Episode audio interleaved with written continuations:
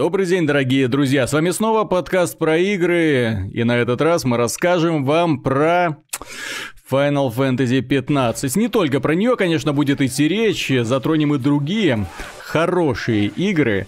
Но а пока пройдемся по последнему детищу компании Square Enix, которая когда-то давным-давно, э, я уж и не помню когда, но тем не менее радовала нас хорошими японскими ролевыми играми. А самая главная проблема Final Fantasy 15 заключается в том, что это просто боевик в открытом мире. Не всегда в открытом, но всегда, к сожалению, боевик. С вами команда GameTech, я Виталий Казунов, и со мной на связи Михаил Шкредов. Привет. Миша, как считаешь, почему я недоволен Final Fantasy 15? Не знаю. Не знаю. Может, потому что там плохие... Ну, что может разочаровать в э, ролевой игре с претензией относительной? Задания однотипные, скучные, сюжет посредственный. Что там еще может быть? Ну, проблемы с балансом могут быть. Ага. Бесполезность угу. некоторых элементов. Вот и... Особенность развития, ну, примитивизм э, системы развития. Слушай, что ты как будто обзор игры пишешь, вот серьезно. Складывается впечатление, что ты ее уже прошел от начала до конца. Со своей точки зрения, со своей колокольни скажу, что практически каждый аспект игры вызывает неприятие. Конечно, можно говорить вкусовщина и так далее, но э, тут, когда общаешься с людьми, которым игра понравилась, приходится вспоминать про вкусовщину, потому что я давеча звонил нашему дорогому другу Яну Жинчаку, и он у нас читает э, все эти наши замечательные тексты для обзоров и новостей компьютерного железа. Так вот, Ян сказал, что он в восторге от игры, ему она очень нравится, ему э, любит он путешествовать на машине, и он говорит, что просто бездна, бездна занятий.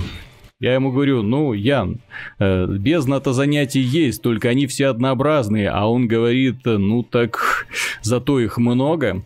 Я говорю, ну так э, движок-то у игры не очень-то красивый. Он говорит, зато посмотри, какое, какая зеленая панорама, какое небо голубое и солнце яркое. Я говорю, так истории-то нету, сюжет не двигается, персонажи не прописаны. Он говорит, э, нет, ты ничего не понимаешь, ты аниме смотрел? Фильм смотрел? Что ты вообще про этот мир знаешь, если ты даже книжек про него не читал? В общем, э, э, от него я узнал, что у Final Fantasy 15 есть огромная предыстория с которой я, начиная игру, не был знаком, поэтому для меня это просто унылая, достаточно унылая история про очередную борьбу мальчика-идеалиста со злодеем-мизантропом, никаких э, других э, откровений там нету, никаких резких сюжетных поворотов, э, очень мало персонажей, очень плоские лица нам встречаются по пути, люди, которые у нас, нас сопровождают, это, я не знаю, как как это сделали, но в итоге в игре Final Fantasy у нас э, вот главный герой и три строго прибитых к нему привязанных шнурками друга. Все, эта партия не меняется, ее невозможно заменить, ни от кого не избавиться. Если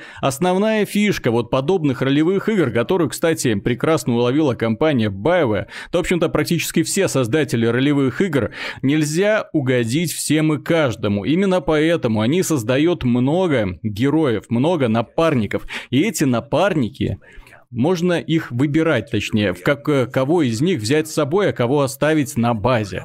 И в этом заключается огромное достоинство, потому что это э, открывает новые возможности для перепрохождения. Можно взять других напарников, можно раскрыть их личности, потому что обычно ты их постепенно начинаешь узнавать, они не сразу э, перед тобой открываются. В компании э, BioWare очень любят также со всеми героями сексом заниматься, тоже неплохое достоинство. Ну, конечно, когда это не доходит до однополых отношений. А то тут э, улыбнулся случайно другу, думал, пожмете руки, вот, а тут постельная сцена начинается. Неприятно. Вот. Но, тем не менее, это такой новый шаг вперед по сравнению с э, ролевыми играми старыми, где персонажи это просто строчки в диалоге. Здесь, к сожалению, нравятся тебе герои, не нравятся тебе герои. Они всегда с тобой. И ты пытаешься как бы выйти за рамки этого, да, ну, думаешь, ну, наверное, в городе можно кого-нибудь встретить, кого-нибудь привязать, это избавиться от этого меланхоличного типа. Я хочу взять себе в компанию веселого, избавиться от этого мальчика-клоуна. Нет, если уж юмориста, то пусть это будет какая-нибудь девушка. У девушки плохо получаются шутки, но, по крайней мере, они красиво выглядят. Блин, в компании едем далеко-далеко, далеко, а в компании нет девушки, только четыре мальчика очень странной наружности. Кстати, к внешности героев, вот это да, это согласен, это чистая вкусовщина, кому-то она может нравиться, внешность главных героев, кто-то будет смотреть на них и думать, что за придурки. Я отношусь ко второй группе, поэтому у меня мысль, что за придурки, не покидает от начала и до самого конца. К сожалению, дело в том, что когда герои отправляются в долгий путь, причем этот путь сопряжен с опасностями, с ночевками на природе, с, со сражениями с огромными монстрами, с исследованием подземелий, да? Ну, ты ожидаешь, что эти ребята, ну, переоденутся или приоденутся во что-то более подходящее, чем э, костюмчики, выглаженные с иголочки без единого пятнышка, чем туфли лабутены с красными подошвами, да, и э, прически, как будто только что от Сережи Зверева вот вышли, вот именно такие вот пряди, которые торчат в разные стороны, словно это даже не пряди, а перья из головы выросли. Э, в принципе, здесь они пытались следовать традициям Final Fantasy, старых классических частей. Помните э, Final Fantasy VII, там у э, нашего дорогого Клауда из головы вообще там чуть ли не иголки торчали. Ну, Простите, это были те плохие, страшные времена, когда серия только-только шагнула в трехмерное измерение, поэтому, ну, вот так вот ему изобразили объем. Здесь просто следовали традициям, ну и вот, ну, Слава богу, маникюр не делали на пальчиках. Хотя нет, по-моему, кое у кого там даже маникюр есть. По крайней мере, у главного героя точно еще и обводочка вокруг глаз имеется. Э, косметическая помада наверняка тоже у кого-нибудь в сумочке есть. В общем, эти ребята, они симпатии особой не вызывают, и, к сожалению, они не раскрываются. Это якобы четыре друга, которые путешествуют э, на свадьбу, везут на свадьбу своего друга принца. И, э, в принципе, ну, этим их первоначальный наряд, да, можно было бы объяснить, но при этом эти друзья, они могут болтать о чем угодно, о погоде, о горе, которая там стоит на горизонте, о солнышке, о ветре, о дожде, э, о машине, в которой они едут, естественно, но ни одной отсылки к прошлому, как они познакомились. Может быть, у кого-нибудь из них есть какое-нибудь второе дно. Может быть, кто-нибудь из них засланный шпион. Может быть, кто-нибудь из них неровно дышит в сторону какой-нибудь девушки или, чем черт не шутит, в сторону э, девушки, на которой хочет жениться принц. Ну, чтобы такой вот классический треугольник сложился. Ну, хоть какие-то такие вот противоречия в отношениях. К сожалению, нет. Это просто таких четыре достаточно типичных типичных э, образа. То есть принц это такой э, достаточно классический для японских ролевых игр такой э, меланхолик, он страдает постоянно, вздыхает, он, ну, не проявляет особого характера. Вместо общения с друзьями он предпочитает ныть и говорит, как тяжело это выразить словами. Да, да. У нас есть молодцеватый парень по имени Гладиолус, и это единственное имя, которое, кстати, я запомнил в партии, потому что, ну, ну как не запомнить Гладиолуса? Это такой молодцеватый хлопец с большим двуручным мечом, он здесь изображает мужика, он все время говорит принцу «соберись!» Ну и принц такой «я собрался!» Ну, вот диалоги примерно так же написаны и, кстати, и на таких же интонациях исполняются.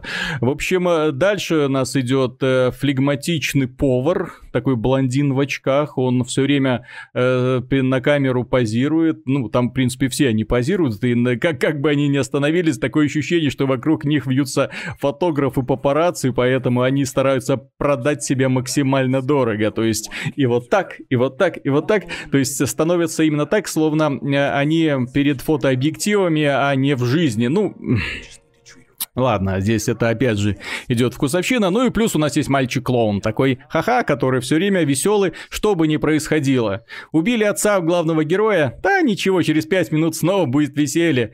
Э, захватили страну какие-то империя? Да не вопрос. Э, демоны угрожают государству? Да чертова, давай лучше сфоткаемся на этом побережье. Да, у него есть фотоаппарат, он всех фоткает, поэтому, э, когда мы останавливаемся на лагере, он позволяет э, посмотреть посмотреть и выбрать самые удачные фотографии из коллекции. Ну, такой вот парень, который живет э, оторван от реальности, оторван от всего. Ну, в принципе, остальные персонажи примерно ему соответствуют, потому что главный герой в одном ролике похныкает, что отца убили.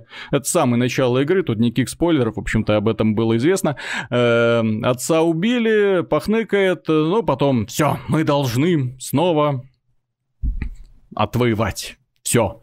Ну и дальше ты ожидаешь, будет какая-то подрывная деятельность. Нет, а дальше начинается такой, знаете ли, типичный эм, квест от BioWare, когда нужно обойти несколько гробниц, собрать силу королей и вломить главному злодею.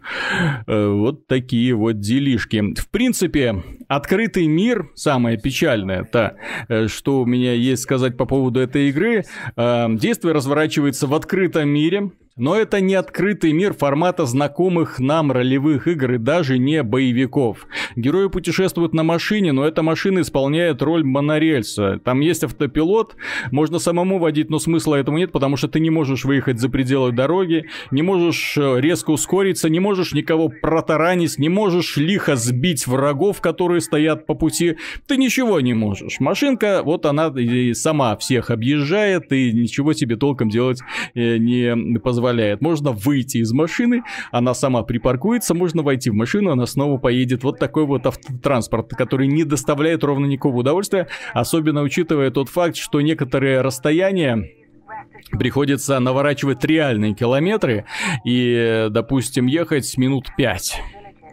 И за эти пять минут э, ты ничего не делаешь, да, машинка катится по автопилоту, ты ничего не делаешь, ты смотришь по сторонам, ты слушаешь эти бессмысленные диалоги о том о сём, опять же, вот это самая большая проблема, что герои не раскрываются. Вот э, я все-таки напомню, есть э, несколько, даже много игр, где главные герои, отправляясь на миссию, долго едут куда-нибудь на машине, да, Миша, тебе известна такая игра? В смысле? Ну, GTA 5, да, ну, ну и да. вот это предыдущие, где главные герои собираются и едут. И их интересно слушать, потому что там реальные парни-приколисты. Они это проработанные характеры, это люди, которым есть что сказать, а не просто они, что называется, заполняют эфир, а бы каким трепом. И вот это вот больше всего раздражает, что здесь абы какой треп, он составляет костяк вот этих всех диалогов. Если брать чисто сюжетные диалоги, то мы возьмем, допустим, игру Тирани, вот недавнюю от э, студии Obsidian. Там в одном диалоге с одним напарником больше информации, чем во всей игре Final Fantasy 15 вместе взятый. Больше информации и образов, больше истории. Потому что, опять же, историю этого мира нам не рассказывают. Почему я, общаясь с Яном, э, сказал, что, ну, я не понимаю этот мир. Как его можно понять, когда он просто не раскрывается? Допустим, ребята едут в какой-то новый город. Почему не сказать, рассказать про этот город? Почему они не вспомнят про какие-нибудь его достопримечательности? Про какие-нибудь таинственные объекты, которые его окружают, которые можно навестить. Где все это? Этого всего нет, к сожалению. Вот именно такой вот информационный вакуум. Ты встречаешь какую-нибудь газетку, думаешь, о, ну, наверное, эта газетка такая вот сейчас тебе расскажет какую-нибудь тоже историю, новость из этого мира. Ну, будет уровень что-нибудь The Elder Scrolls, типа Скарим нашел книгу, прочитал там интереснейшую повесть. Нет, здесь просто вырезка. Страну захватили, принц э, сбежал, тролляль. Да это я и так знаю. Скажите мне что-нибудь новое. Ну зачем? Зачем напрягать, действительно? Может, там через сайт-квесты какая-то новая информация Да, да, сайт-квесты, к сожалению, э, представляют собой вот такой же образец э, мира. У меня вообще такое ощущение, что мир создавался отдельно, сюжет создавался отдельно, квесты создавались отдельно. Причем эти группы никак с друг с другом не взаимодействовали. Потому что, вот, допустим, у нас напали на государство, да? Ну и ты ждешь, что, ну, сейчас что-то должно измениться. Вот первая часть, вот когда ты просто едешь, ты еще принц, ты еще едешь к своей любимой, ты еще такой весь на хороших эмоциях, вот, но... Э, когда начинается вторая часть, папу убивают, и, и, и думаешь, все перевернулось, да ничего. Принц, привет, принц, слушай, у меня тут такое дело, поймай мне пять жаб. Да, не вопрос. Принц, слушай, у меня тут свечи для зажигания в машине что-то испортились. Ты не можешь, поможешь мне достать парочку. Ай.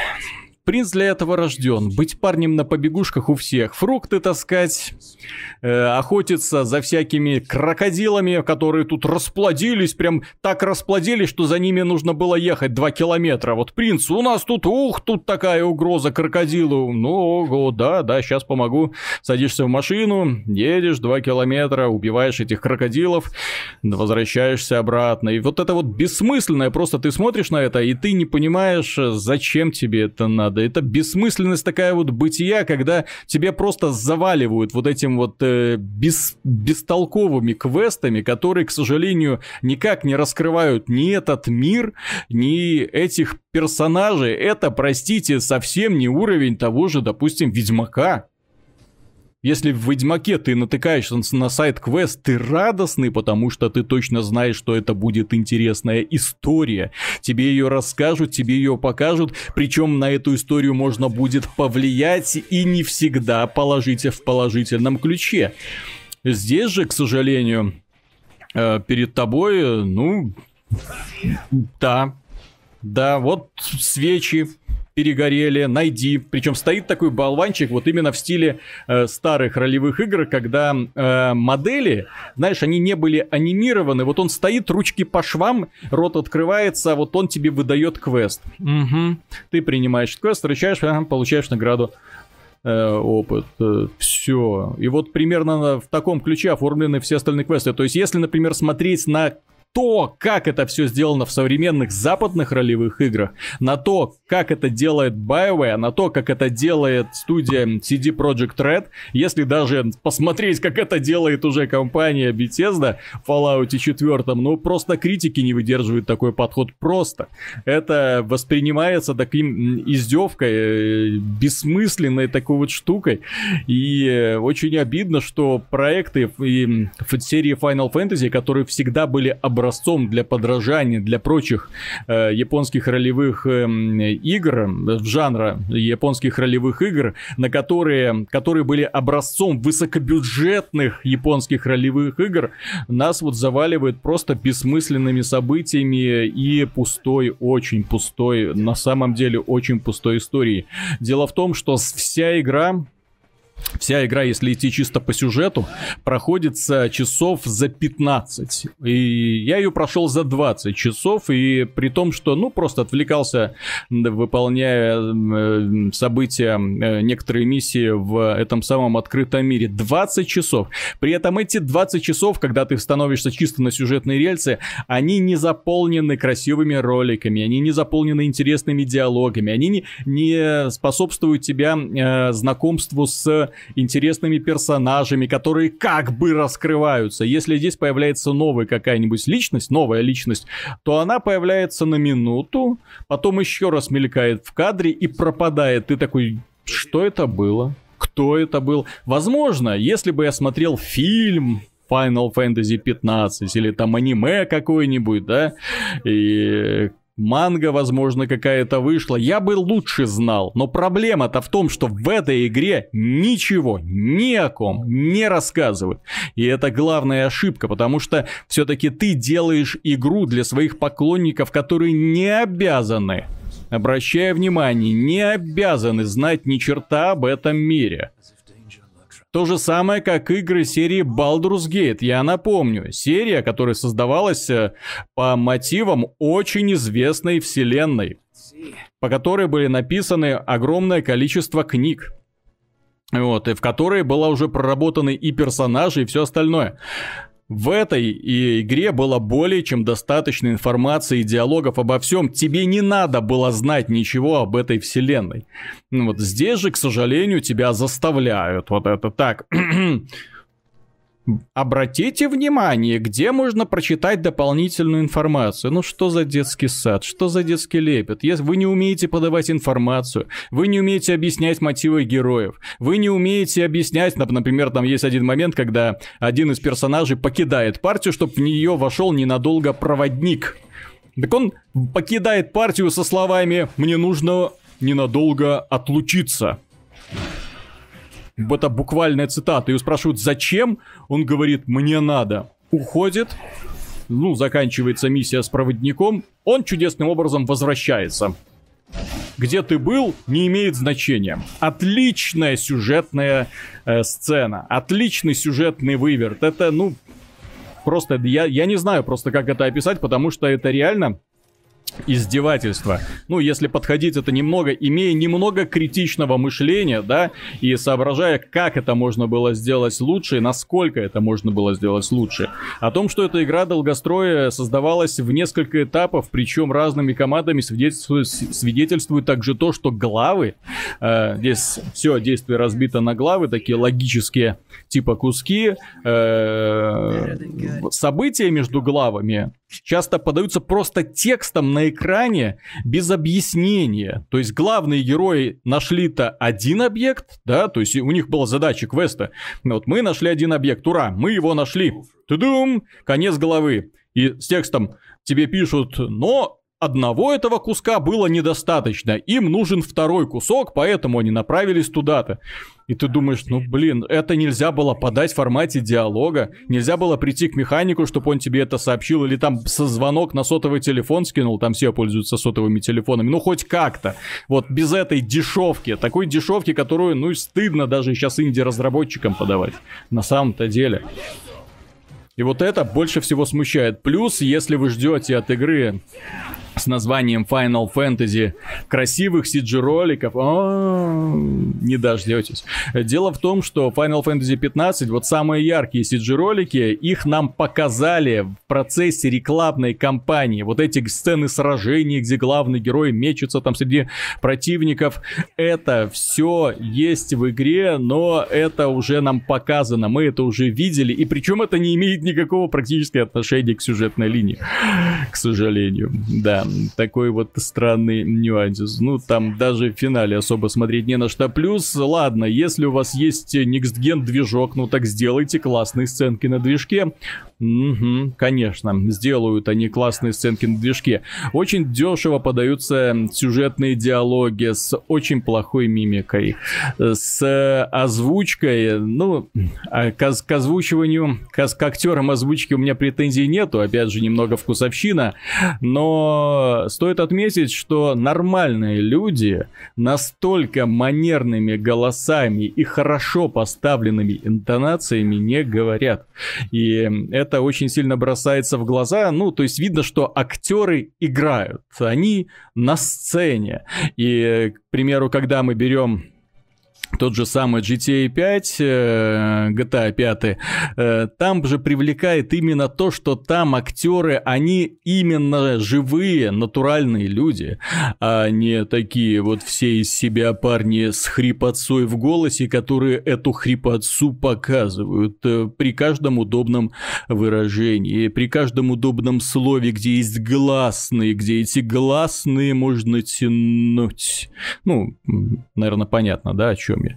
В общем, эм, ну, наверное, да, вкусовщина. Итак, открытый мир в нем можно зависнуть надолго. Некоторые люди в нем зависают на десятки часов, это правда. Опять же, если этим людям нравится выполнение одинаковых миссий, но я знаю, что есть э, люди, которые есть э, такие любят заканчивать все, то есть он высасывает всю локацию до конца и потом идет к следующей. Он выполняет абсолютно все миссии, скупает абсолютно все, что можно было скупить и идет дальше.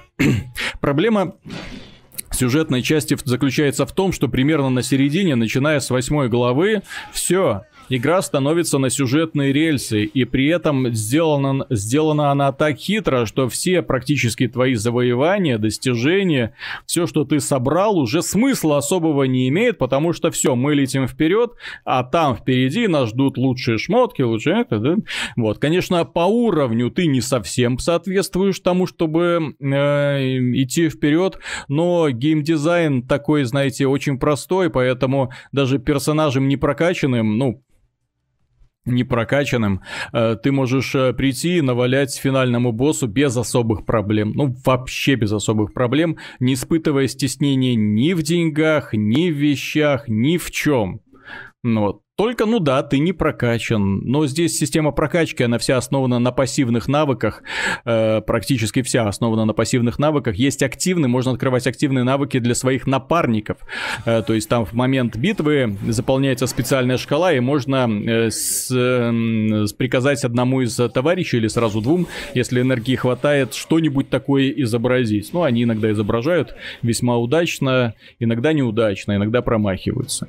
Вот такие вот дела. То есть вся вот эта вот площадка, вот игровая, весь этот открытый мир, ну, он просто не нужен.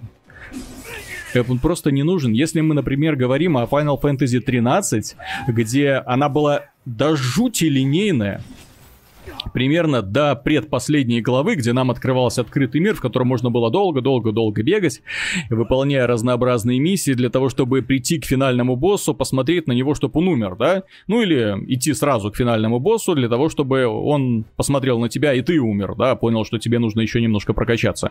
Э, то здесь наоборот. То есть ты э, поначалу бегаешь, бегаешь, бегаешь, собираешь, собираешь, собираешь, потом понимаешь, правда, что все это, зачем я это все, в общем-то, делал.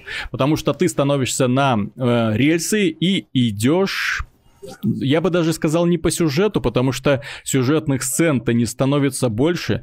Просто такая цепь э, мини-лабиринтов, где ты бегаешь из одного угла в другой, дергаешь за рычаги, нажимаешь на кнопки, изображаешь очень неуклюжий стелс. Э, уровни стелс э, типа меня просто до бешенства довели, вот насколько они неудачно, неудобно сделали. Главный герой не умеет э, прятаться, не умеет, там есть только места, где можно спрятаться, там ты подходишь и в нишу он ныряет, хоп, все, спрятался. Вот, но именно приседать, красться, прижиматься к стенам, заглядывать за угол не получается, к сожалению. Все дело в узких коридорах происходит, в узких и серых, очень простых. И вот ты вот в этих вот узких серых коридорах, когда уже компания срывается именно в такую вот линейную последовательность, ты в них проводишь большую часть времени. Все, тебе не на что смотреть. Вот это вот клаустрофобия, она просто со всех сторон. И история не развивается, знания о мире не развиваются, главное, знания о главном злодее тоже не идут вперед. Как так можно было опростоволоситься? Вот если говорить о хорошем, ну да, в этой игре хорошая для боевика боевая система. Хорошая боевая система с отвратительной камерой. Вот после этого пропадает всякое желание эм, все эти тонкости боевой системы разбираться или еще раз, не дай бог, повторить приключения по одной простой причине.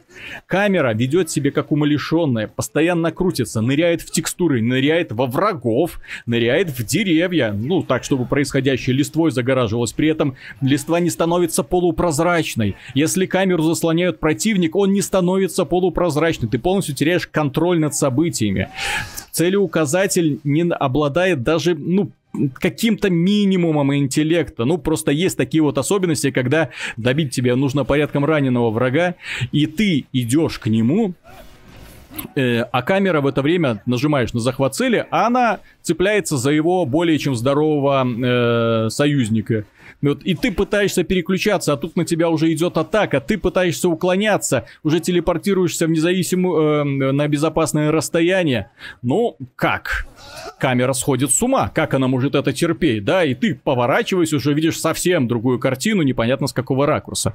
Очень неудачно, очень неудобно сделано, поэтому первое, что, конечно, создателям нужно сделать, это починить камеру, пожалуйста, потому что с такой камерой все прелести боевой системы пропадают.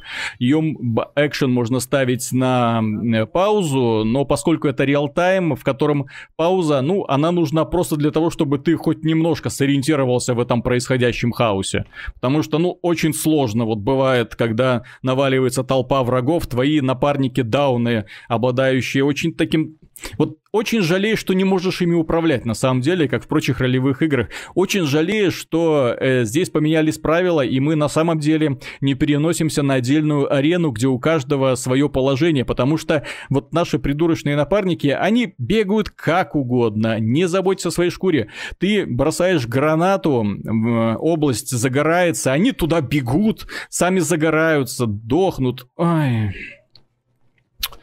Сложно это, конечно, переносить, сложно это видеть, поэтому да, э, финале, в финале я уже больше так ждал, так, ну, вы передохли, ну, а дальше бой я сам, что называется, заканчивать буду, потому что, ну, так оно в основном получалось, даже схватки с боссами, там они больше мешались, чем помогали, больше эликсиров на них тратил, чем нужно было.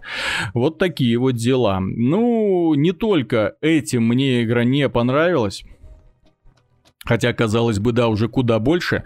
Дело в том, что Final Fantasy 15 обладает э, очень плохим графическим движком. Это один из худших движков для игры в открытом мире. Дело в том, что вполне возможно, когда эту игру создавали в формате линейного приключения, и э, я это в это верю, потому что на локациях замкнутых э, детализация хорошо поднимается, и ты видишь, что, ну да, то есть можно вот на этом движке вытянуть что-то достойное. Но дело в том, что когда все переходит в формат открытого мира, большого такого открытого мира, им приходится вот просто люто снижать все графические настройки, из-за этого происходящее просто в мыло превращается, просто в мыло. Антиалязинга словно нет в принципе, фильтрация текстур, а, сглаживания нет, вот э, все вот эти вот вычурные прически персонажей, которыми они ходят, э, угеленные такие все, они все пропадают просто, вот они превращаются в какую-то месиво, стоит камере чуть-чуть, вот чуть-чуть отъехать от героя. И дело не в том, что консоли слабые. Я до этого играл вот ровно за день до этого играл в третьего Ведьмака. Боже, насколько там все хорошо. И красивая графика, и отличная детализация, и классный главный герой, и э, лица санимированы неплохо, и освещение, и тени. Но вопросов не возникает, понимаешь? А здесь ты смотришь и думаешь, ну как так-то, как так-то? То есть можно сделать, выбрать кадры с красивыми видами. Зеленая травка, гора там на горизонте. Да, это неплохо. Но когда начинаешь присматриваться присматриваться к деталям, ну, это просто критики не выдерживает. Особенно вот этот вот э, level of detail, параметр детализации, которые, ну, э, уже на Э, расстоянии небольшом от камеры все начинает размываться для того, чтобы сэкономить ресурсы. Размывается. Так вот, самое забавное, что Level of Detail не настроен даже в сюжетных сценах, в сюжетных диалогах. Бывают моменты, когда текстуры, вот за которые находится стена, например, персонаж стоит напротив стены, а текстуры за ним, они не могут понять, мы далеко или мы близко. И поэтому они постоянно становятся то четкими, то размытыми. Вот так вот, тынь-тынь-тынь-тынь-тынь-тынь. Ну как так можно было делать? Ну вот что это такое? При этом дело касается и производительности, потому что на PlayStation 4 э, заметны просадки и такие вот подзагрузки такие вот, которые приводят к рывкам. На Xbox One с производительностью получше, но там ты играешь в разрешении 900p, то есть мыло еще приумножается. На PlayStation 4 Pro ты играешь в 1080p со стабильными 30 кадрами в секунду. Ура! Но с той же самой графикой. В общем, э, что можно сказать хорошего про этих создателей? Э, если бы Square Enix когда-то не повезло купить компанию Eidos Interactive, если бы у нее сейчас в загашнике не было Tomb Raider, Hitman и Deus Ex, то кто бы сейчас помнил про эту компанию под названием Square Enix? Вот у меня такой вопрос. Миша, может быть, у тебя какой-то позитивный ключик есть? Ну, помнишь, в этом году неплохую такую подклассику выпустили Айм Сацуна. Рогалик. Ну. Рогалик в стиле Final Fantasy. Хроно Триггера. Хроно Триггера, да. Ну вот, вот понимаешь, когда делают под классику, когда создатели японских ролевых игр не выпендриваются и делают под классику, у них все получается, причем в Сетсуне же тоже были проблемы с сюжетом.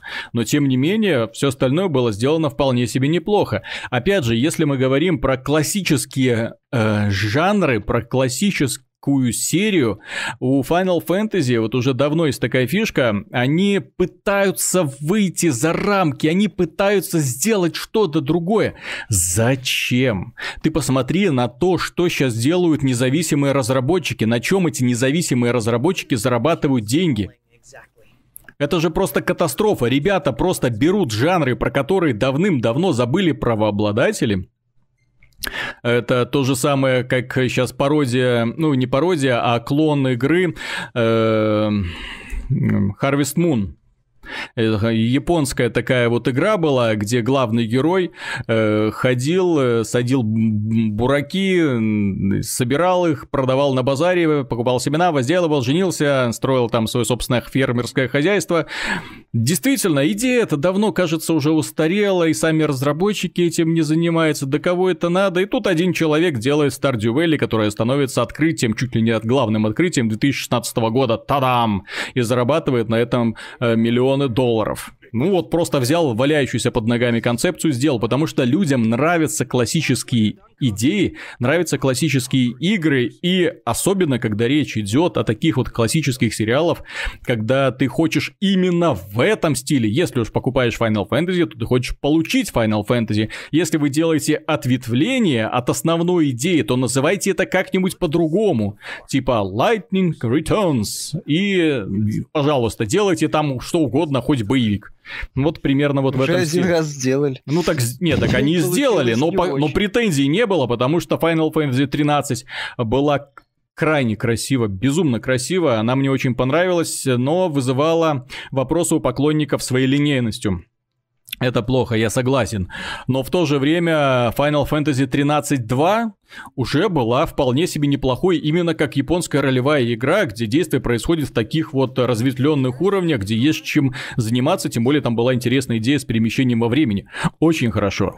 Но здесь, когда ты превращаешь игру в просто тупо боевик, причем не совсем понимая, зачем ты его превращаешь в боевик, не совсем понимая, что ты хочешь в итоге получить, зачем ты делаешь этот открытый мир, или ты делаешь всю игру в открытом мире, или ты делаешь часть игры в открытом мире, или ты делаешь сюжетные такие подземелья, которые связаны между собой. Блин, э, давным-давно создатели, э, западные разработчики работают над этим жанром. Давным-давно уже вот эта концепция от ролевой игры в открытом мире утвердилась есть. Надо, пожалуйста, если ну, хочешь красивый сюжет, пожалуйста, вот тебе, делай э, подземелья, делай отдель, отдельные сюжетные локации, но не отрывай игрока от этого открытого мира насильно, тем самым поджигая и уничтожая все его достижения.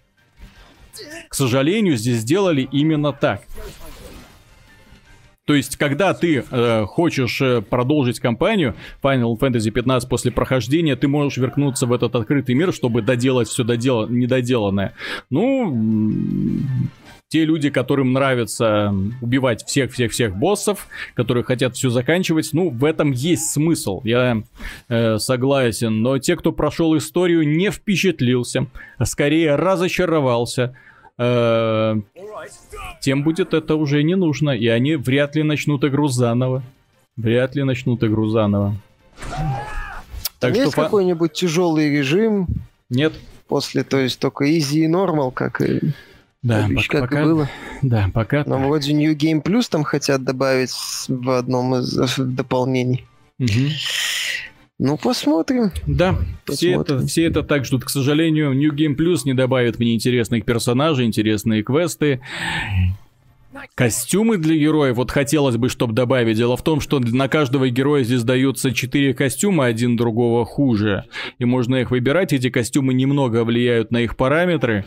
Хм, решение было бы интересным, если бы эти костюмы не были настолько уродливыми. Когда приходилось решать, я хожу в, в э, таком вот пиджачке или хожу в майке и кепке с козырьком, э, абсолютно уродливые. Как с, вообще с э, бонусами. То есть, если мы говорим о проекте, который должен увлекать изучением, э, исследованием мира, то должно быть в этом мире интересно возиться. Там должны быть какие-то бонусы, рецепты, апгрейды как вот с этим? Там есть Final рецепты, там есть рецепты, кухонные рецепты. У нас вот есть повар в команде, который на отдыхе нам делает блюда. И все это было бы классно, если бы я не говорил. Вторая половина игры, в ней ты ничего не готовишь.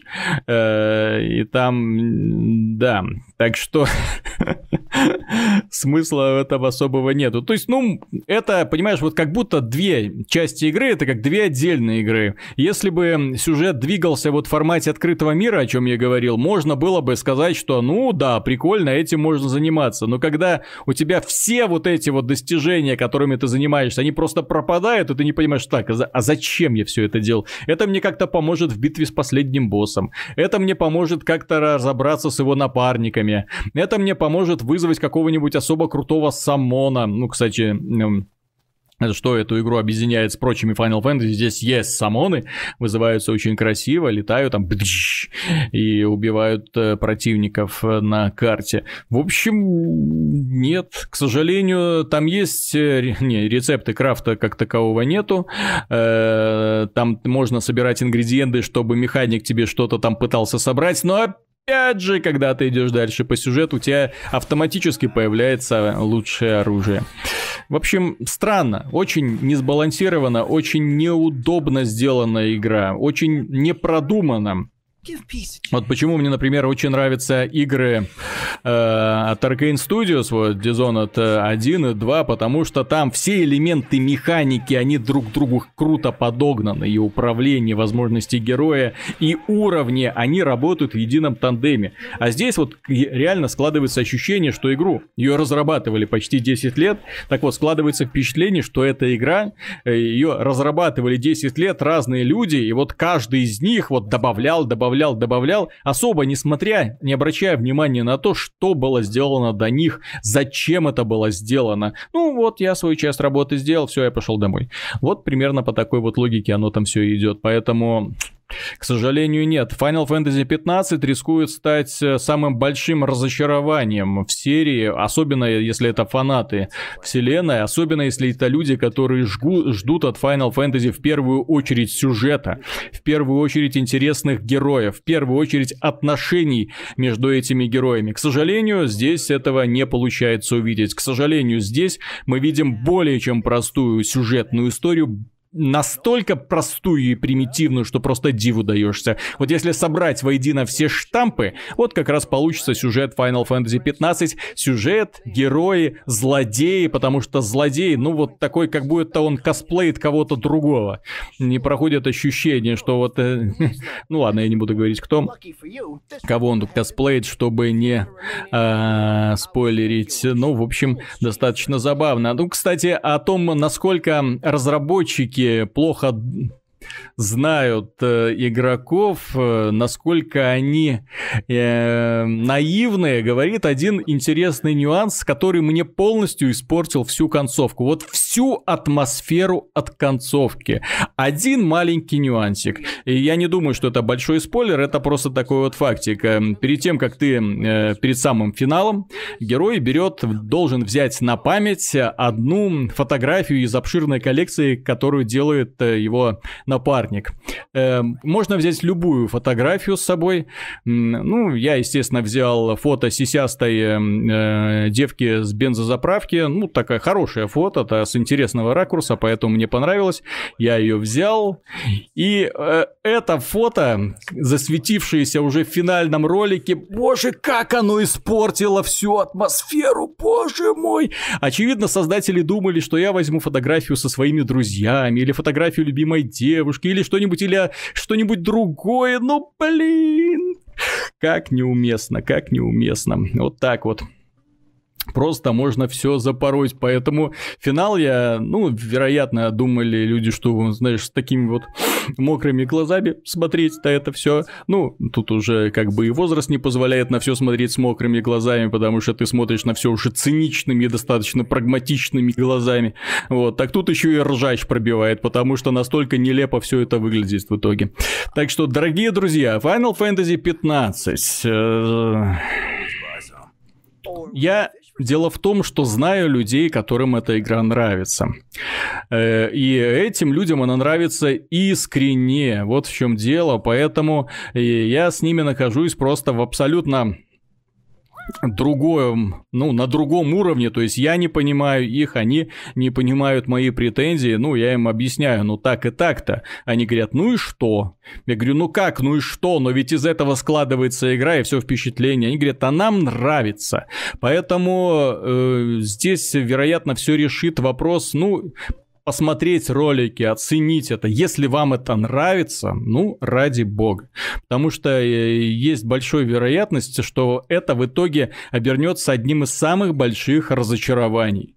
Вот очень большое разочарование Final Fantasy 15 стало для меня, потому что я люблю игры, даже если это плохая игра, но в ней хороший геймдизайн, она мне может понравиться. Если это короткая игра, но с интересными задумками, она мне может понравиться. Если это просто бесконечно красивая игра, тупая, но красивая, она мне может понравиться. Но здесь нет ничего, ни интересного геймдизайна, ни красивой графики, ни более э, не вычурного арт-дизайна, которого ты ждешь от вселенной Final Fantasy, потому что Final Fantasy это, ну, всегда это, она играла образами, здесь, к сожалению, и этого нету. Ну, summon ы, ну, боже мой, уже с summon ами они бы нас не удивили, это был бы совсем уже стыд-позор, потому что в каждой игре они были. Так что для меня лично это одно из больших, самых больших разочарований. Для вас, возможно, станет приятным приключением, но что точно, это далеко, далеко не лучшая часть игры, это далеко не претендент названия игры года, и тем более стоит далеко в стороне от прошлых заслуг серии. Ну, похоже, Final Fantasy VII как была, так и останется недостижимым образцом, которому, к сожалению, сама компания Square Enix боится следовать. Такое ощущение, что нет у них уже таких сценаристов, нет у них уже таких людей, которые способны нарисовать мир а не маленькое, маленькое царство-государство, по которому можно ездить на машинке, которые могут придумать интересных героев с увлекательным процессом их обнаружения, секретных героев в том числе, которые могут создать классного злодея, которого ты ненавидишь всем сердцем, которые могут создать, ну, такого героя, который оказывается, знаете, таким парнем с двойным дном. Э, здесь, к сожалению, всего этого нету. Очень просто, очень наивно, очень непрофессионально. Вот что еще стоит сказать, потому что все-таки те ошибки, которые были допущены, ну, они, в общем-то, свойственны для многих э, очень, э, для многих проектов с очень большим циклом разработки, которые доделывали в попыхах кое-как, лишь бы довести нас до финала. Ну вот Duke Nukem Forever прекрасный образец этого, да, когда вели-вели, меняли движки, меняли идеи, меняли разработчиков, бум-бум-бум, в итоге лишь бы выпустить и все, и слава богу, и, вы, и забыли, все, через Рубикон пройден, все, хватит. Ну, вот, пройден. А нам с этим мучайся. Ну, кто-то от этого удовольствие получил. Ну, я же говорю, просто э, я ни в коем случае не хочу плохо говорить о тех людях, э, просто я их не понимаю, а они не понимают моих претензий. Ну, вот случается, потому что я бесконечно уважаю Яна, да, ему эта игра очень нравится. Окей, хорошо. Так что ну, возможно, во мне слишком мало романтика. Э, может быть, если... Как-то интересно, Ubisoft, например, делает какую-нибудь песочницу, причем таких откровенно плохих песочниц от Ubisoft, наверное, со времен первой Watch Dogs не было. Угу. Даже в первой Watch Dogs что-то было. И многих Ubisoft, э, песочница от Ubisoft сразу вызывает э, резкий негатив такой. Мол, это однообразие, что это такое, скатились. А когда в условной Final Fantasy появляются, ну, по сути, ну, не один в один, но аналогичные, в общем-то, проблемы. При плюс, этом... плюс на ужасном движке, плюс да. с плохим артом, это стоит отметить. Мало того, Он... что старые проблемы, да, так еще и новые. Но, тем не менее, там есть кое-как рабочая механика, как, в общем-то, и в играх от Ubisoft, например, во многих. Эм, и шильдик Final Fantasy, например. Ну mm-hmm. и внезапно это все начинает работать для людей, не для некоторых. Ну, Меня японщина, вот вкусовщина. Ну да, я не такой большой фанат японских мультиков, чтобы восторгаться и принимать вот этот вот странный мир, который... Любой странный мир, который они рисуют. Поэтому нет, увы. Поэтому, увы, нет. Кстати, это, на мой взгляд, является примером плохой японщины и плохого вкуса, вот подобный арт. Ладно, давай перейдем, Миша, к другой игре. Я знаю, что ты прошел The Dwarfs, э, которая создавалась по какому-то известному книжному циклу. По, по, по книге, по первой книге, книге воз... какого, цикла какого-то там немецкого автора какого-то очень известного немецкого автора, про которого мы ничего не знаем. Ну, я общался с разработчиками, и мне говорили, что это очень известный автор. И, насколько я понимаю, игра, она про тварфов. Главный герой кузнец обычный, который живет с э, людьми. Его отправляют, говорят, на тебе вот рюкзачок, донеси его до указанной локации. Ну и он только выходит и, что называется, понеслась. Оказывается, там в сюжете «Властелин колец». Опа, «Властелин колец» да. Ну, с противостоянием древнему злу, там, заговорами mm-hmm. и прочим. Ну, видно, что игра сделана по книге. Возможно, книга неплохая была, возможно, я не читал. А, возможно, разработчики игры над них, над материалом хорошо поработали. Сюжетная часть мне в игре понравилась. Она достаточно интересная при всей своей... Ну, при том, что если там начинать перечислять заимствования, то можно отдельный выпуск на, на эту тему записать. Вот. Но, тем не менее, при всей такой банальности некой, достаточно интересный сюжет, э, в котором что-то происходит регулярно, в котором постоянно там один, как одна какая-то сюжетная линия сменяется другой, на, на фоне этого разворачивается какая-то гло... какой-то глобальный сюжет. Достаточно не скучно, очень много интересных персонажей таких разных. Ну, вот, типа боевого гнома такого, который не любит представителей mm-hmm. других рас там или там э, персонажи с м, таким таинственным прошлым или еще что-то там достаточно таких э, историй о том как эти персонажи друг с другом общались до того, как встретились с главным героем, какие там у них терки были. Вот. Э, элемент э, борьбы за власть присутствует. Достаточно интересно. То есть за сюжетом наблюдать, ну не наблюдать, э, в случае с The Dwarfs, читать э, диалоги многие сценки достаточно интересно. В игре мало постановки, что хорошо на самом деле. Потому что видно, что игра делалась, там сколько они, 300 тысяч, по-моему, на Кикстартере собрали. Там, ну, проект очень недорогой, это видно. Mm-hmm. Это очень хорошо видно, что проект ну, очень и, недорогой. И издатель не такой богатый. И издатель, да, да. Не, не богатый. Вот, и Поэтому здесь очень, ну и слава богу, на самом деле, что в игре мало сценок, потому что поставлены они, мягко говоря, убогонько. Вот, поэтому то, что в игре там стиле Pillars of Eternity или Tyranny зачастую используются, то есть, ну, перед тобой появляются окошки с текстом, в которых там описывается, что вот главный герой там зашел в город или зашел в таверну, или там mm-hmm. э, какой-нибудь персонаж как-то так э, странно покривился после реплики, или там главный герой прочитал на лице собеседника какие-то эмоции. То есть это все в тексте. Mm-hmm. Вот, с таким достаточно очень монотонным голосом рассказчицы на английском oh. языке. Ну, mm-hmm. вот этой части, на самом деле, вот этой части в игре могло и не быть, я про озвучку. То есть, не помен... Что называется, игра бы немного потеряла, а может быть даже и приобрела. Вот, то есть сюжетно неплохо. Сюжетно неплохо, я же говорю. По крайней мере, не скучно, по крайней мере, интересно. По крайней мере, тебе хочется ковыряться в некоторых моментах этого мира. в том числе в сайд-миссиях, где есть э, даже моральные дилеммы даже с неожиданным исходом. Вот, где здесь есть здесь достаточно таких э, крутых персонажей, которые могут появиться, исчезнуть, потом опять появиться, сыграть какую-нибудь не, не последнюю роль в сюжете, рассказать о себе пару каких-нибудь историй. Вот, в перерывах там между сражениями можно поговорить с персонажами, они охотно делятся всякой информацией. Ну вот, опять же, по-разному себя могут вести в процессе каких-то а, происшествий, на которые ты натыкаешься в дороге.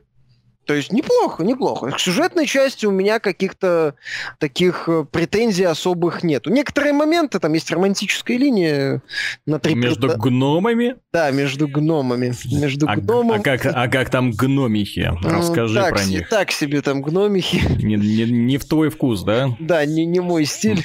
Больше как-то люди... Там эльфи, кстати, там, по-моему, не видел. Вот, там только эльфы были. А не, ну, была, ну, будет, будет спойлером, я этот, этот элемент истории достаточно неплохо, кстати, сделал. Ну, mm-hmm. нет. А, там есть это обычные девушки, но там есть а. романтическая линия между второстепенными персонажами, она так, mm-hmm. э, на фоне, что называется. Кстати, тоже неплохо сделано. Ну, основная романтическая линия плохо сделана. Ну, удивительно, кстати. Вот. Ну, там есть оговорки, понятное дело, что в этой игре можно к повествованию накидать оговорок, но, опять же, это будут оговорки. То есть, повторю, в целом неплохое фэнтези-приключение по сюжету. По сюжету. Да, вторичное, да, подано очень так без изысков, ну, опять же, главное, мне, мне не было обидно, что я весь этот текст читал. Не было ощущения, нахрена я это все делал. Mm-hmm. Вот, геймплейно это тактическая ролевая игра, вот, с видом с изометрической перспективой, то есть на арену вываливается четыре персонажа, вот, и начинают валить толпы орков, огров, прочих там созданий зеленых. Вот, еще есть нежить. Mm-hmm. Вот, это боевка, боевая система, она, скажем так, основана на скиллах, и на логической паузе, то есть просто, например, нажать «атакуй», персонаж там очень долго будет царапать, даже рядового противника. Там надо постоянно ставить на логическую паузу и использовать э, умения. Каждого героя может быть э, по три активных умения. Вот. В общем-то, вот такая вот основа. Постепенно, конечно, игра задалбывает, потому что в игре односложная система развития, в игре, да, в игре дофига персонажей доступных, которые, ну, которых можно выбрать в отряд, но все так или иначе ты все равно подбираешь набор любимых и, в общем-то, им, им пользуешься. Особых замен там не наблюдается.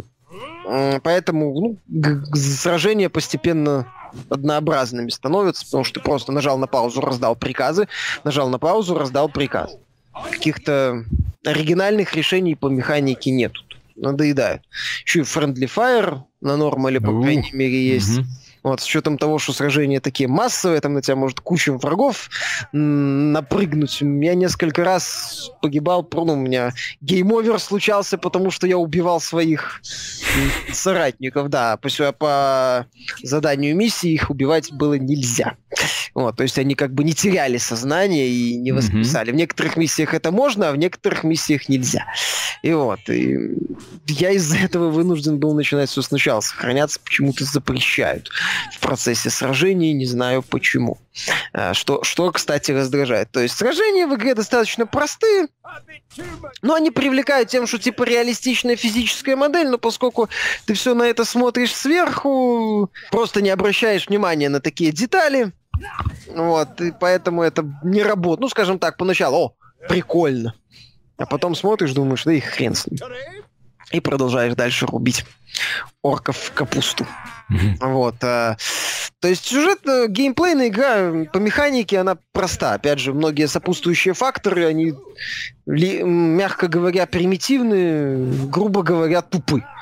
Вот там система развития это насмешка, что там еще? Реально как-то тасовать партию на нормале как минимум не заставляют на харде. Я поиграл там из-за хаотичности происходящего, только больше проблем появилось. Вот, поэтому геймплейная игра очень средняя очень средние. Вот как-то так. Ну, карты, понятно, компа, понятное дело, это не открытый мир ни разу. Мгм. И даже не полуоткрытый мир, это вот там есть карта, и на ней такие точечки. И- Ну, в стиле таком вот старо... шко- старошко... старой школы. Ну да, я так где понимаю, да. И герой вот э, такая вот фигурка, как, как в настольных играх, короче. То есть есть вот, ну, в некоторых настольных играх есть карта, ну, там узлы такие, и ты по этим узлам фигурка ходит. Ну, вот. ну, в тавернах надо покупать еду, чтобы... Потому что провизия заканчивается, хотя этот элемент тоже недоделан, и, по сути, вроде типа прикольно, герои не лечатся, но если эксплуатировать дыры в балансе, то эта проблема отпадает. Мгм. То есть там можно и дыр в балансе понаходить, и э, всякие вот такие раздражающие моменты. Тем не менее, за те 12 часов, что я играл, и пройдя много побочных заданий, скажем так, я не успел э, как у меня Возненавидеть авторов. да, я не успел возненавидеть авторов, я не успел э, э, раздра- ну, раздражение от всех э, недочетов, коих здесь более чем достаточно, так сказать, вот критическая масса недочетов не превысила какую- какую-то точку, масса недочетов не превысила какую-то критическую точку, и я, в общем-то, увидел титры, прошел, сказал, «А, окей, и все. То есть, ну, это такая вот средний рогалик боевой, относительно боевой, с э, прикольной идеей, что сражение это вот тактика с видом сверху и использованием скиллов, и неплохим сюжетом фэнтезийным. Опять же, кстати, самое забавное, что сейчас многие компании выпендриваются в плане фэнтези. Ну, стараются там предложить что-то альтернативное, необычное, там, Мгм. не, не прям вот чтоб не как «Властелин колец», то здесь, когда ты замечаешь некоторые, ну, относительные отсылки, такие знакомые очень вещи по классическому фэнтези, думаешь, а почему бы и нет? Ну, вот, это все как-то работает. Ну, это да, опять же, по заключению это э, деш- очень дешевая, соответственно, с очень простой подачей сюжета игра, с эм, интересными пару раз, но потом достаточно прост, ну, непростыми такими местами подзатянутыми, местами не очень увлекательными, но без э, критических э, провалов сражениями. Вот. Ну и да, и неплохим сюжетом. Ну, опять же, да, она не длинная, она, она не успевает вот прям уж надоесть, так, чтобы ты думаешь, господи, когда это все закончится. Авторы поняли, что не надо. Мгм. Мы, мы поняли. Вот авторы осознали, что да, видят, что не идеальная игра, поэтому не будем дергать игроков за все места. Заканчиваем, сворачиваем, сворачиваем аккуратненько. Поэтому она такая вот по итогу, знаешь, вот э, я посмотрел пару обзоров э, западных.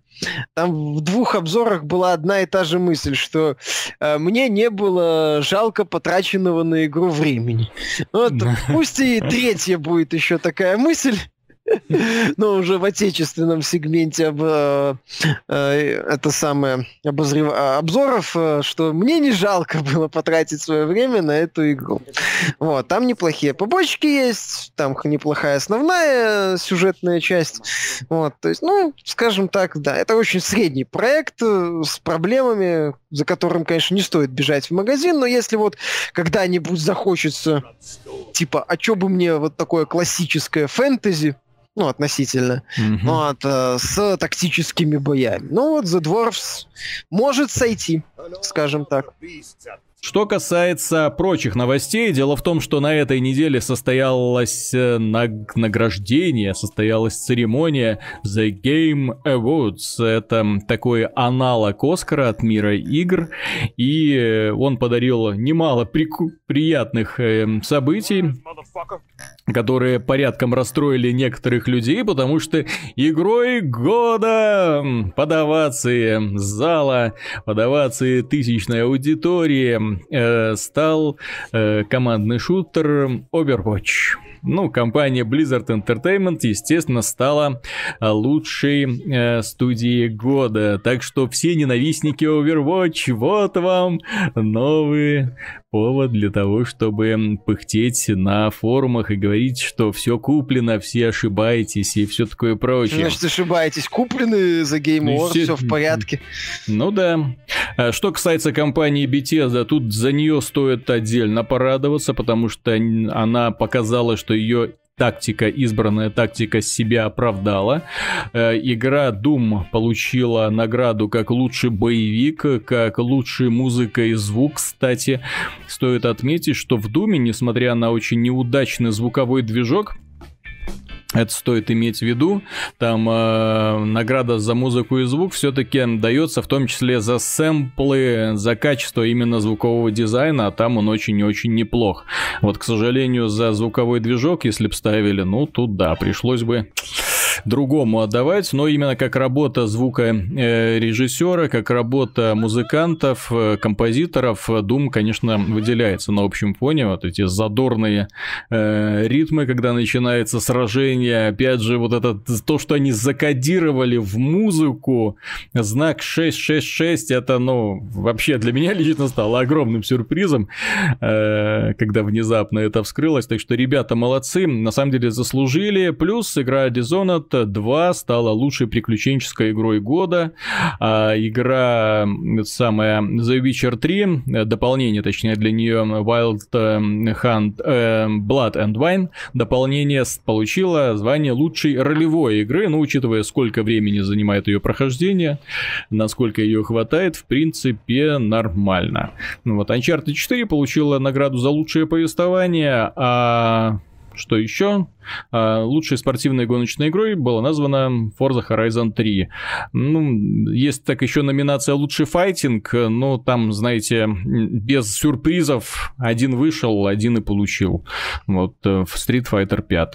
Лучшая стратегия по примерно той же самой причине стала цивилизация 6. Ну как, э, было много других стратегий, но Warhammer называется лучшей стратегией Total War Warhammer не получится, потому что все-таки есть у него, помимо достоинств и свойственной серии Total War недостатки, которые раз на те же грабли, как говорится. Так что награды прошли, и... но помимо оглашения лучших, нам были представлены также новые трейлеры с демонстрацией очень интересных, э, долгожданных игр. Некоторые игры нам, к сожалению, не показали, так э, Кадима в очередной очередной раз предпочел удивлять нас CG-роликом э, своего нового проекта, до которого до сих пор непонятно, чем будет Death Stranding.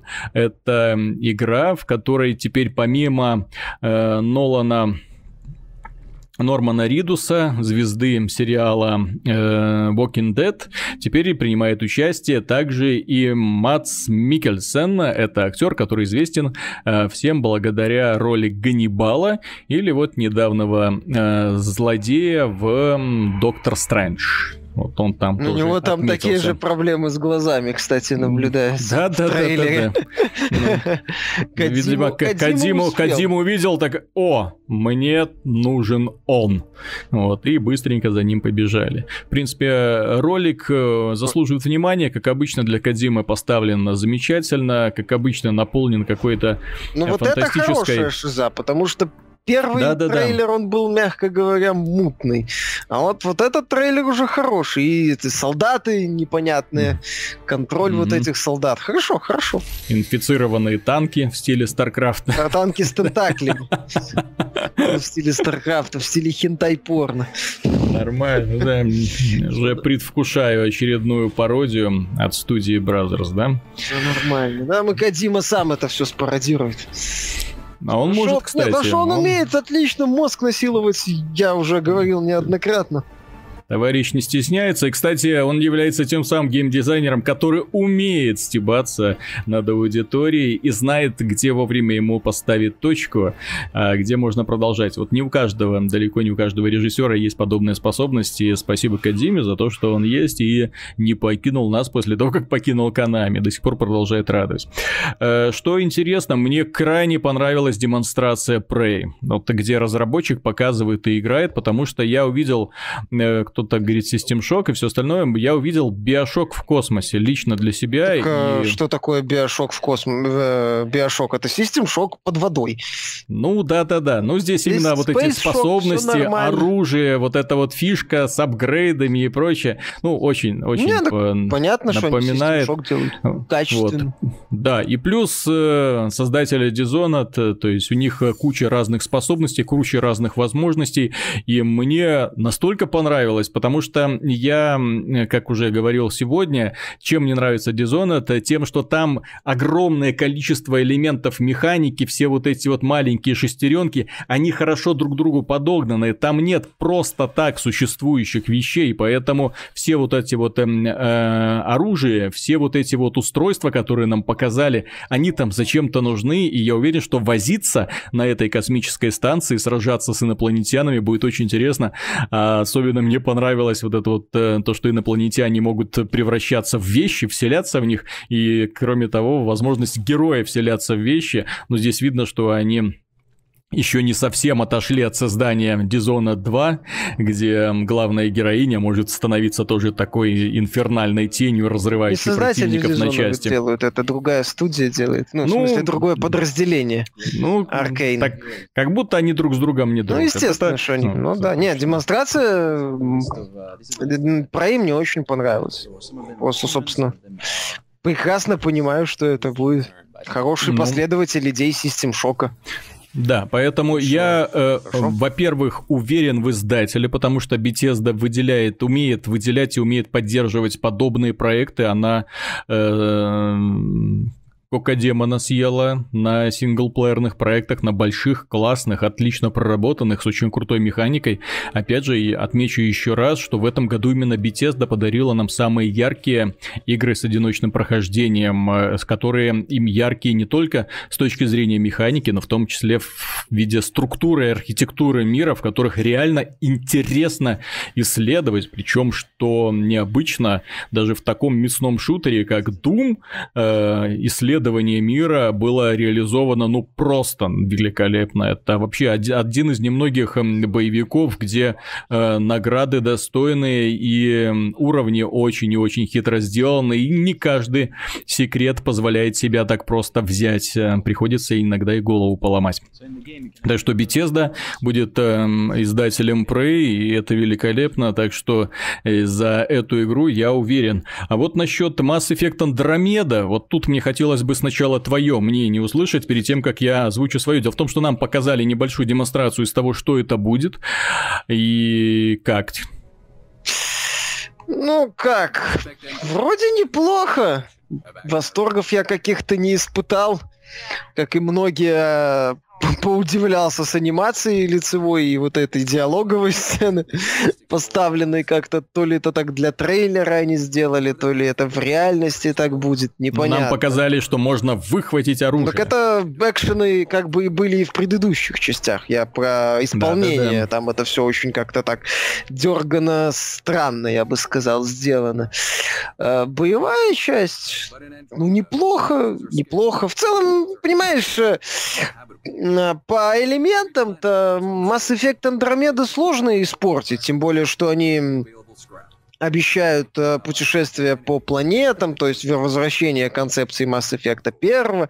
Все хорошо, вроде там показали такой город. Правда, героиня пробежала по двум коридорчикам, заполненным э, статистами. И Мгм. в целом как-то город больше где-то вдали был, вот это вот поселение. Ну, по элементам, э, конечно, есть вопросы, но все относительно неплохо. Такие игры, понимаешь, они раскрываются потом. Как там будет разнообразие противников, как там будут квесты. Это с одинаковым успехом может быть э, э, логичное развитие идей первой части, то есть такой Mass Effect 1 версии 2.0, то есть доработанной боевой системой, Мгм. э, в стиле третьей, но еще улучшенной и доделанной, э, с большими планетами, где есть чем заняться и есть что найти. Э, но и с таким же успехом это может быть э, Инквизиция in Space. Вот. Тогда второй вариант это будет, конечно, плохо. Первый вариант будет хорошо. Ну, посмотрим. Какой BioWare? Ну, в целом, ну, в целом, я не скажу, что я в восторге от э, демонстрации А, потому что, в принципе, все вот эти вот элементы, которые показали, они их заявляли в превью, mm-hmm. которое было на Game Informer. Так что я, в общем-то, все увидел, ну, то, что мне обещали. В принципе, остается только, наверное, дождаться уже релиза и посмотреть, как это все, как, как будут реализованы основные моменты. Ах, да, ну, Ведьмачи еще они еще добавили в игру. Это это да. Главное, чтобы они, по они поняли, что квесты в Ведьмаке хвалили не за Ведьмачью а за их проработку, развилки и интересные события. Вот это будет интересно. Это да. Я, в свою очередь, отмечу, что движок Frostbite это несомненное добро. Это великолепно, потому что на нем получилось создать э, на самом деле очень детализированные уровни с очень неплохой анимацией и нестыдным количеством эффектов. На самом деле, когда начинаются сражения, ну ты видишь, что это да, это Mass Effect нового поколения, потому что и врагов много, и движение очень активное, как у главной героини, как у главной героини, так и у роботов, которые там вокруг мечутся, очень много всяких новых элементов, типа телепортации, прикольное оружие, которым она там обстреливает их, поливает, э, анимации добивания появились занятные, ну, к сожалению, монстры, когда добивают главного героя. Ну, по крайней мере, э, активная боевая часть реализована очень неплохо. Да, и есть большая надежда на то, что это будет игра, посвящена исследованию большого космоса. Есть надежда на то, что это не просто начало новой трилогии, а это на самом деле большая самодостаточная игра, для которой, возможно, в будущем будут издавать эм, какие-то дополнения, но чтобы это была игра, которая нас поразит, захватит, захватит и увлечет собой, что дополнения, какие, возможно, будут, они будут для этого кооперативного отдельного заявленного режима. Там сражения на одной отдельной арене, потому что мне хочется верить в то, что Mass Effect, э, ну, подарит нам достойное путешествие по разным планетам, исследование мира, постепенная прокачка героев. Ну, а что касается мимики персонажей и модели главного героя, так это все, по крайней мере, модель можно будет вылепить самому, а на голову можно будет надеть шлем. За этой небольшой демонстрацией промелькнуло очень много разных локаций, врагов, э, оружия, способностей, какие-то мирные локации, э, исследования, полеты в космосе. Ну, в общем, вырисовывается очень хороший, интересный продукт. Мне еще хочется, конечно, чтобы компания Electronic Arts э, нам подарила, реанимировала не только Mass Effect, но также Dead Space. Причем отдала его в руки вот тех же самых маньяков, которые делали первую и вторую часть, а не третью. Чтобы это не было кооперативным боевичком, а чтобы это был все-таки мрачный, э, тягучий хоррор в космосе с отрубанием конечностей некроморфом, потому что посмотрев на демонстрацию Resident Evil 7, я понял, что все с жанром хорроров можно завязывать. Да ладно, про это, Аркейн. Ну, так про это ж, да, то есть такой мрачный биошок, но... Ну, я согласен, ты больше про там немножко другие акценты. Все-таки угу. про приключенческий боевик, а не хоррор чтобы на тебя там выпрыгивающие демоны, ты там с ними сражался, у тебя был огромный арсенал, ты исследовал тоже огромную эту станцию, да. Вот, все-таки хочется им порубать. От, вот та, та демонстрация, которую сейчас разрешили рассекретить э, журналистам состоялась там у них четырехчасовая э, демонстрация, по результату которого игровые сайты делились впечатлениями там 7-8 минутными. Вот просто смотрел на это и думал, что вы, черт побери, творите, потому что по результату это, ну, э, очередной хоррор-раннер в стиле, в стиле Outlast, только хуже Outlast. Ну, не совсем. Ну, в целом они же заявили, что э, игра будет больше типа как хорроры Б-класса, так называемые, то есть... Да, именно, именно этого мрачники. ты ждешь от uh, Resident Evil, который всегда был таким пафосным боевиком зомби. Ну, не всегда был пафосным боевиком. Ну, ну не всегда, да. Ну, в первой части тоже хватало пафосных моментов и таких прям бу-бу-бу, ну, таких, как это, эффектных моментов, которые mm-hmm. вот прям тебя э, удивляли. Здесь, конечно, да, вступление вот это вот беготня от э, Джека Бейкера, потом от его жены показали чуть-чуть, чуть-чуть. Угу. Если в игре будет очень много тупой беготни вот от этих вот без, бессмертных э, э, представителей этой семейки, ну, нет, нет. В целом, да, игра напоминает какую-то ну, скажем так, слегка прокачанную версию инди-хорроров вот этих, типа того же Outlast. Что как бы не комплимент. Вот. Э, хотелось бы загадки посмотреть, но в тех роликах, что я видел, внятно так загадку не показали ни одну.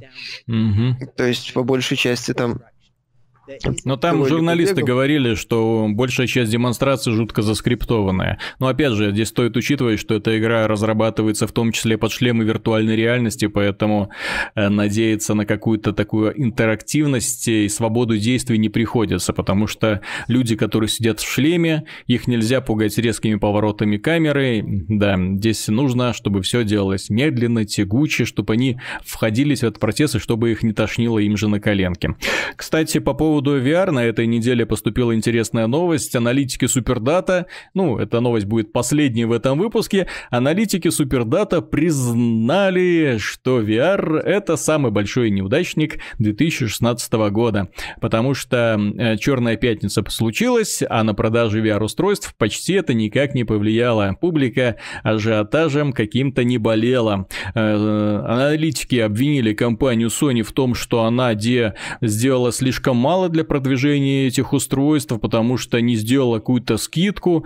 Игры, которые выходят на VR-устройства, все э, такие выходят в разнобой, и непонятно для кого они предназначены, то есть нет какой-то систем-селлера, который бы способствовал тому, что люди бежали за платформой. А где же ему появиться этому систем-селлеру, если у платформы вот столько аудитория, которая не слишком спешит делиться своими деньгами с разработчиками тех технодемок, э, которые выпускают свои продукты под шлемы виртуальной реальности. Ну, в Японии Summer Lesson выстрелил. Ну так там же можно заглядывать под юбку. Нельзя. Девочки, можно. Я видел демонстрацию. Я да, там смотрел. Я смотрел, там тоже пытались и Пы... а, а, я, а, я, а я вот видел товарища, который смог. Поэтому все. Ну, возможно. Так что Представь себе игра, где можно вот так вот ползать на коленках и подглядывать под юбки школьницам. Это ж мечта для японцев. Ну как, как, как пойти и не купить? Ну, это ж просто сказка. Сбывшаяся реальность. Так что, да, у шлема VR появился, по крайней мере, в Японии свой собственный маленький систем-селлер для таких маленьких извращенцев. Ну, да, с чем мы вас, друзья, и поздравляем. На этом, пожалуй, будем заканчивать. С вами была команда GameTech э, и подкаст про игры. До скорых встреч, до следующей недели. Пока.